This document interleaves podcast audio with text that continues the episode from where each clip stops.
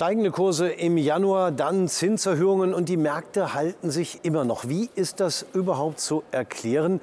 Das Thema bespreche ich heute mit meinen beiden Gästen Kemal Bakci von der BNP Paribas und außerdem Omar Sharif von einem der weltgrößten Rohstoffbroker Marex in London. Omar Sharif, warum sind die Börsen so widerstandsfähig?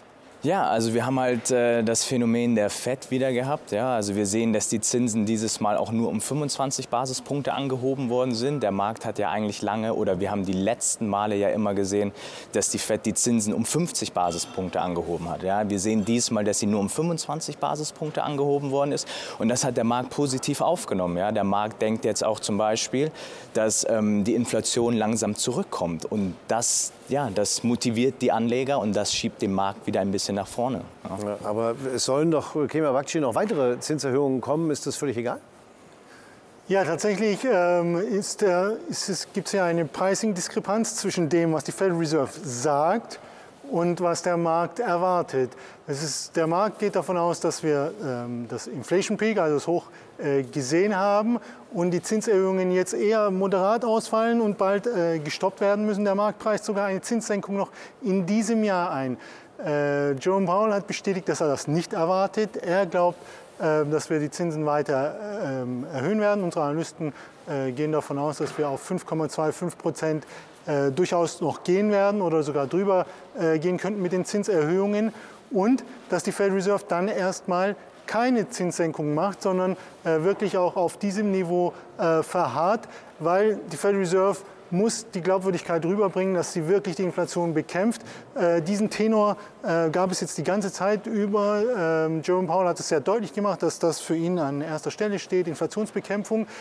Und der Markt erwartet aber, dass die konjunkturellen Aussichten eher so schlecht sind, äh, dass die Fed gezwungen sein wird, äh, die Zinsen zu senken. Unsere Analysten glauben, dass die Federal Reserve äh, dass der Markt hier ähm, einer Fehleinschätzung unterliegt und dass die Federal Reserve eher äh, die Zinsen hochhalten wird und, und äh, glauben deshalb äh, nicht daran, dass wir in diesem Jahr noch fallende Zinsen sehen werden. Ja, also da liegt offenbar einiges äh, auseinander und macht das natürlich spannend für die Zukunft. Ähm, vielleicht ist ja auch ein Stützungsfaktor, dass China die Covid-Politik, äh, die Zero-Covid-Politik beendet hat und äh, jetzt einfach radikal alles geöffnet hat. Könnte das dem Markt auch helfen?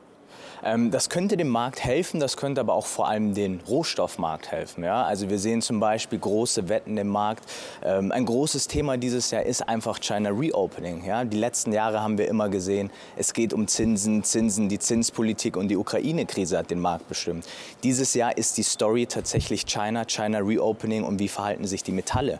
Und hier müssen wir einfach sehen oder wir sehen, dass, dass der Dollar die letzten Wochen ja gefallen ist und das hat eine positive Auswirkung auf die Commodity-Preise. Ja? Die haben eine kleine Rallye hingelegt ähm, und da müssen wir einfach gucken, wo die Reise weiterhin geht. Aber hier ist ganz wichtig, zum Beispiel, wenn wir uns Aluminium und Kupfer angucken, das täuscht immer ein bisschen. Ja? Die Anleger, die denken, okay, der Dollar ist niedrig, die Commodities gehen hoch, aber wir sehen auf der anderen Seite zum Beispiel, dass die Lagerbestände in Shanghai für Aluminium und Kupfer eigentlich zunehmen. Und wenn wir davon ausgehen, dass der Markt sich eröffnet und dass China wieder zurück zur Normalität kommt, dann gehen wir eigentlich davon aus, dass die Lagerbestände runtergehen. Aber dieser Eindruck, der täuscht gerade. Also wir sehen das komplette Gegenteil. Wir sehen eigentlich, dass die Lagerbestände immer noch hoch sind und sehen hier eigentlich, ähm, ja, der chinesische Arbeiter oder die Chinesen, die sind, die sind noch gar nicht zurück. Die sind im Grunde noch gar nicht so motiviert anzufangen. Die mhm. waren drei Jahre im Lockdown. Die gehen auf Urlaub, die wollen reisen, so wie das die Europäer gemacht haben. Und das verzögert diesen ganzen Start äh, mit dem chinesischen Reopening. Und das verzögert auch die Aluminiumpreise oder Kupferpreise. Wir haben jetzt in den letzten Wochen gesehen oder in den letzten Tagen, dass die Preise doch von ihren Highs oder von ihren Tops ein bisschen runtergekommen sind. Mhm. Genau. Das heißt, Sie sind eigentlich gar nicht so optimistisch für die Metallpreise? Na, kurzfristig sind wir tatsächlich gar nicht so optimistisch. Ja? Also wir sehen da eine leichte Korrektur oder wir sind der Meinung, dass bis Q1 tatsächlich der Aluminium- und Kupfermarkt eigentlich noch eine Korrektur sieht und dann erst im zweiten Halbjahr wieder an Fahrt gewinnt. Mhm. Kemal Bakci, wie sehen Sie das? Wie groß ist der Einflussfaktor der Öffnung der chinesischen Wirtschaft für die Rohstoffpreise, für die Metallpreise speziell? Ja, unsere Analysten sind tatsächlich hier zurückhaltend. Das ist die große Story, dass China wieder öffnet und die Nachfrage in China ist ja, ähm, prägt ja 50 Prozent aller Metalle weltweit nach. Also ähm, ist eigentlich der treibende Faktor äh, bei den Preisen, insbesondere für Industriemetalle. Und äh, Industrierohstoffe insgesamt sind ja auch wichtige Indikatoren für die äh, Weltkonjunktur.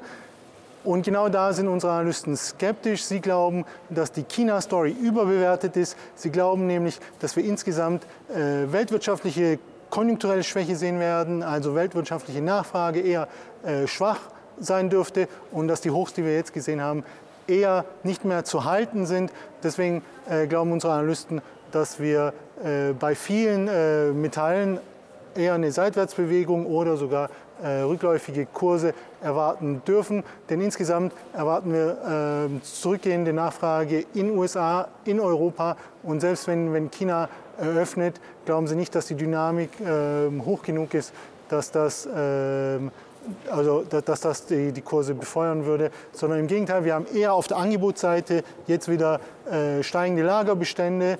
Äh, die Angebotsseite ist sehr stabil im Gegensatz zum, zum Energiemarkt.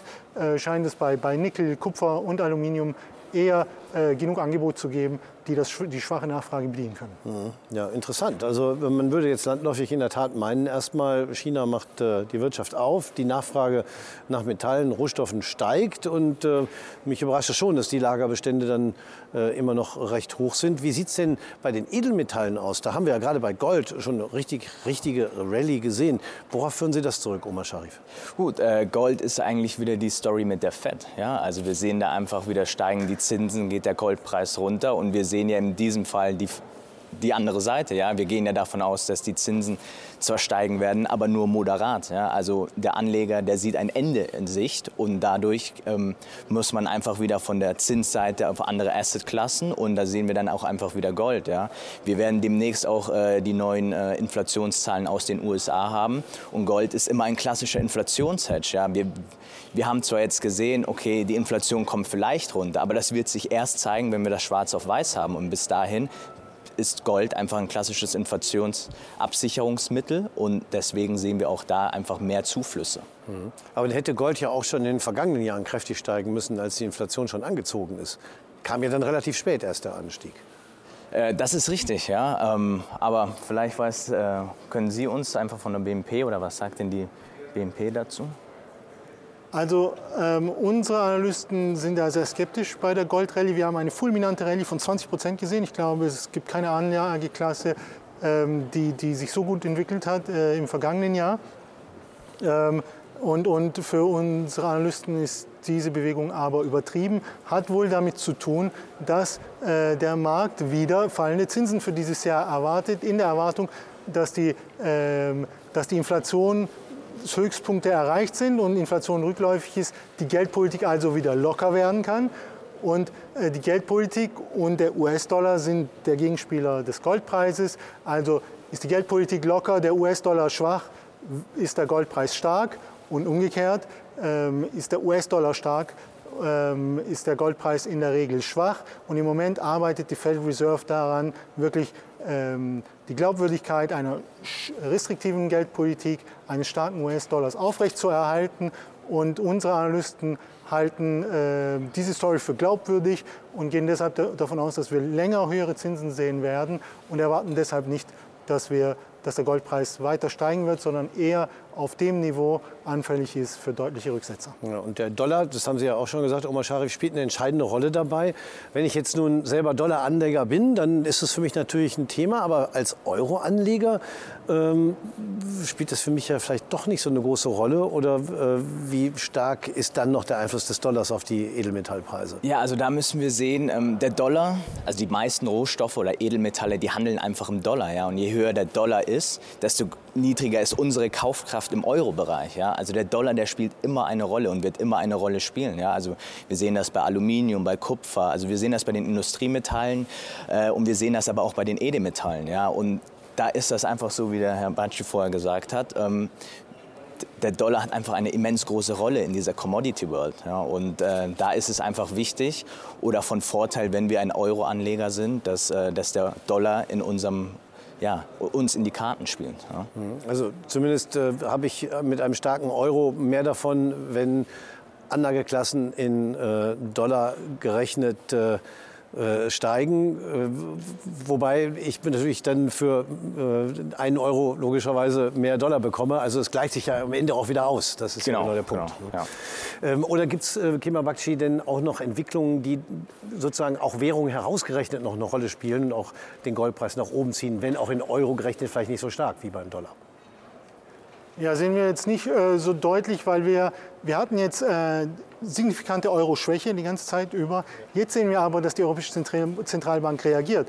Und der Druck in der Eurozone für Zinserhöhungen ist eigentlich noch höher als, ähm, als, als in den USA.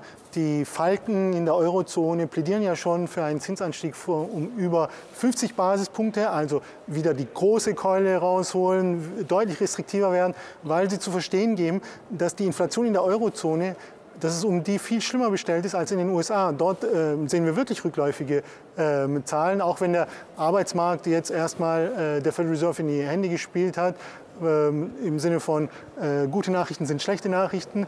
Ähm, und, und, wenn der so stark ist, dann kann die Federal Reserve ähm, weiter restriktiv sein.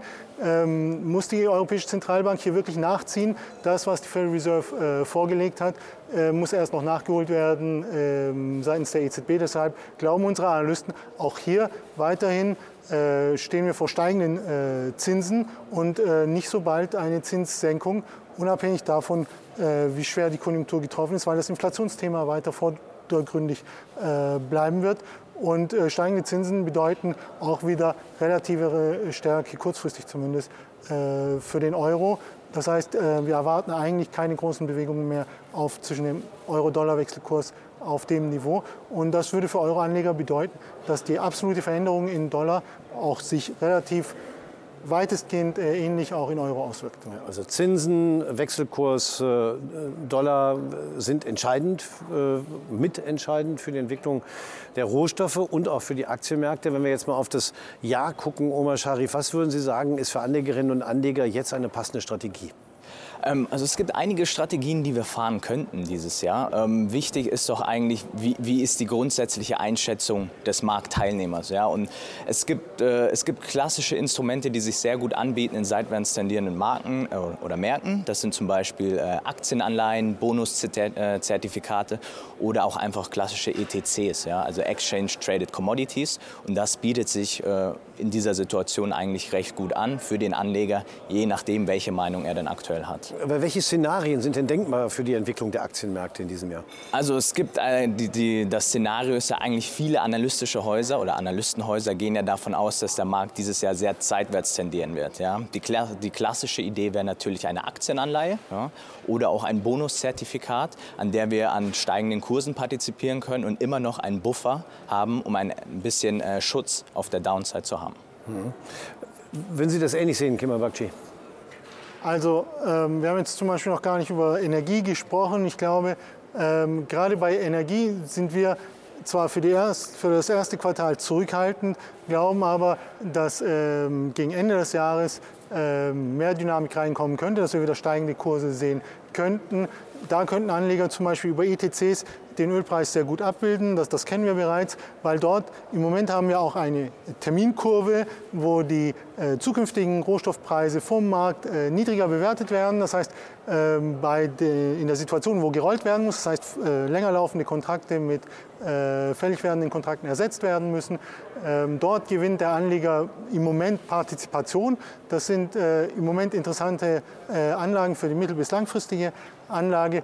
Kurzfristig kann man natürlich typischerweise mit, mit klassischen Optionsscheinen, wir haben in dieser Sendung schon häufig die Turbos äh, besprochen, kann man sehr gut auf die verschiedenen Rohstoffe äh, setzen. Wie gesagt, bei Gold sind wir eher verhalten, da würden wir eher die Short-Seite nehmen, äh, bei vielen Industriemetallen auch ähm, und bei Öl kurzfristig äh, Short, äh, mittelfristig aber wieder äh, positiver gestimmt. Insgesamt bei den Aktienmärkten ähm, auch bei unseren Analysten äh, sehr verhalten. Wir glauben ja eher, dass der Markt noch weitere Tiefs sehen könnte, weil eben unsere Analysten glauben, dass der Markt hier einer falschen Erwartung unterliegt, dass die Federal Reserve wieder lockern wird. Das sollte dann die Aktienkurse beflügeln. Unsere Analysten glauben, dass die Geldpolitik in den USA restriktiv bleibt und dass die Aktien äh, Marktstabilität eher gefährden wird. Ja. Als äh, einer der weltgrößten Rohstoffhäuser äh, haben Sie bestimmt auch eine Meinung zum Öl. Das ist ja wirklich sehr spannend im Moment. Äh, wir sehen äh, teilweise rückläufige Erträge bei dem, äh, bei dem ähm, Shellöl in den USA. der Preis fällt nicht weiter. Es gibt die Situation, dass zukünftige Kontrakte eher billiger sind. Backwardation heißt es dann. Ähm, wo sehen Sie den Markt im Moment? Ähm, wir müssen tatsächlich sagen, wir als Rohstoffhaus, wir sind eigentlich sehr, sehr spezialisiert auf Metalle, ja, also Öl oder, oder Energie. Ja, also wir sind ein Haus für Energie und äh, Metalle, sind gar nicht so aktiv im Ölmarkt. Der Ölmarkt ist aber immer noch sehr wichtig für uns. Ja. Wir sehen äh, immer noch eine große Nachfrage. Wir sehen das aber eigentlich genau wie die, Termin, äh, Terminmärkte das sehen. Ja. Wir sehen äh, fallende Kurse, äh, länger laufende Kontrakte und ähm, das ist eigentlich auch das, was unsere Meinung widerspiegelt. Ja. Wir sehen aktuell, der, wir sehen den Ölpreis über kurz- bis mittelfristig eigentlich äh, ja, auf derselben Stelle, muss man mhm. eigentlich sagen. Ja. Ja, wobei ich habe vor kurzem mal reingeguckt äh, in, die, in die Terminkurve. Interessanterweise äh, stimmt es mit, der, mit den rückläufigen äh, Kursen nur auf mittlere Sicht. Äh, die, die nächsten Kontrakte sind eher noch teurer werden. Das ist auch selten zu sehen, dass man nicht in durchgängige äh, steigende Preise bei den hintereinander ähm, fällig werdenden Kontrakten hat, sondern dann auf einmal ein Kippen, also so ab Mitte des des Jahres ungefähr mit Fälligkeit geht es dann wieder runter mit den Preisen. Ähm, ähnlich ein bisschen wie bei der inversen Zinsstrukturkurve. Ähm, hat das irgendeine Aussagekraft? Ja, also tatsächlich kann man, äh, gibt es das. Auf, also die, die Terminstrukturkurve muss nicht immer eindeutig sein. Zunächst einmal gibt es häufig Zyklizität, sehr gut beim Gasmarkt zum Beispiel zu beobachten. Mhm. Ähm, Saisonalität äh, macht sich dann bemerkbar, zum Beispiel in diesen äh, Wellen. Und, und aber auch beim Ölmarkt kann es durchaus sein, dass kurzfristig die Terminkontrakte äh, teurer werden, weil der Markt, okay, kurzfristig sind wir überverkauft. Wir hatten ja äh, dann wieder kurzfristig äh, deutlichen Einstieg, dann kann sich das wieder normalisieren und, und dann die Marktteilnehmer eher langfristig äh, skeptisch sind. Es kann auch gerade bei, bei kurzfristigen äh, Embargos, also bei Öl soll ja dann auch äh, das Russland-Embargo irgendwann greifen, wenn die Europäische Union sich das erlauben kann, ähm, dann würde ähm, dann würden wir wahrscheinlich es mit, wieder mit einer Verknappung zu tun haben. Darauf würde auch die Strukturkurve dann reagieren, auch wenn sie langfristig andere Erwartungen hat. Grundsätzlich sind Sie ja beide eher nicht die größten Optimisten heute, wenn ich so richtig raushöre. Ähm, und äh, Sie haben ja auch schon das Wort, wir brauchen Puffer bei Anlagen nehmen. Aber ich stelle mir natürlich die Frage, geht an Sie beide, wie viel Puffer brauche ich denn, um trotzdem noch mit Gewinn durch das Jahr zu kommen? Was, was würden Sie sagen? Äh, ist eine schwierige Frage, muss ich sagen. Also das kann man jetzt eigentlich gar nicht so direkt beantworten. Ja, mein Bauchgefühl würde sagen, ähm, grundsätzlicherweise, wenn wir von Indizes sprechen, dass äh, die klassischen Strukturen eigentlich, ja, wir haben gesehen, die Märkte haben letztes Jahr sehr stark korrigiert.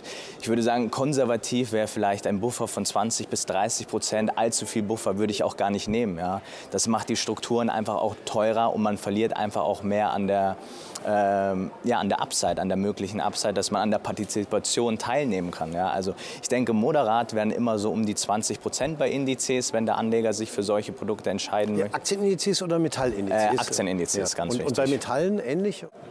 Würde ich auch mal behaupten jetzt, ja.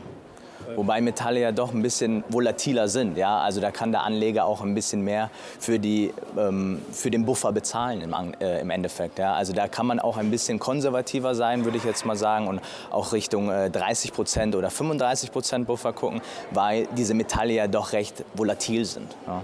Ja, und das schlägt sich dann natürlich dann auch auf die Chance nieder, die trotzdem höher ist, selbst wenn ich einen höheren Puffer habe.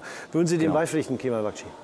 Äh, ja, also ich sehe das ganz ähnlich. Also zunächst einmal, Absicherung könnte äh, in diesem Jahr äh, der Schlüssel sein. Im Moment ist die zum Glück sehr günstig, weil wir Euphorie an den Märkten haben, sehr hohe Niveaus, DAX deutlich über 15.000 äh, Punkten. Also äh, kann ich ähm, Absicherung günstig erwerben. Unsere Analysten würden dazu raten, über klassische Put-Optionsscheine, sei das nun am Aktienmarkt oder auch in, an den Rohstoffmärkten. Ansonsten glauben unsere Analysten, dass wir Rücksetzer von bis zu 20 Prozent durchaus erwarten können. Wir glauben ja, dass wir Tiefs auf dem Niveau irgendwo sehen werden. Deshalb eher bei den, ähm, bei den Seitwärtsprodukten, wo wir Puffer benötigen, lieber großzügiger äh, wählen und, und dann ähm, kann ich trotzdem noch eine ordentliche Seitwärtsrendite ähm, einfahren.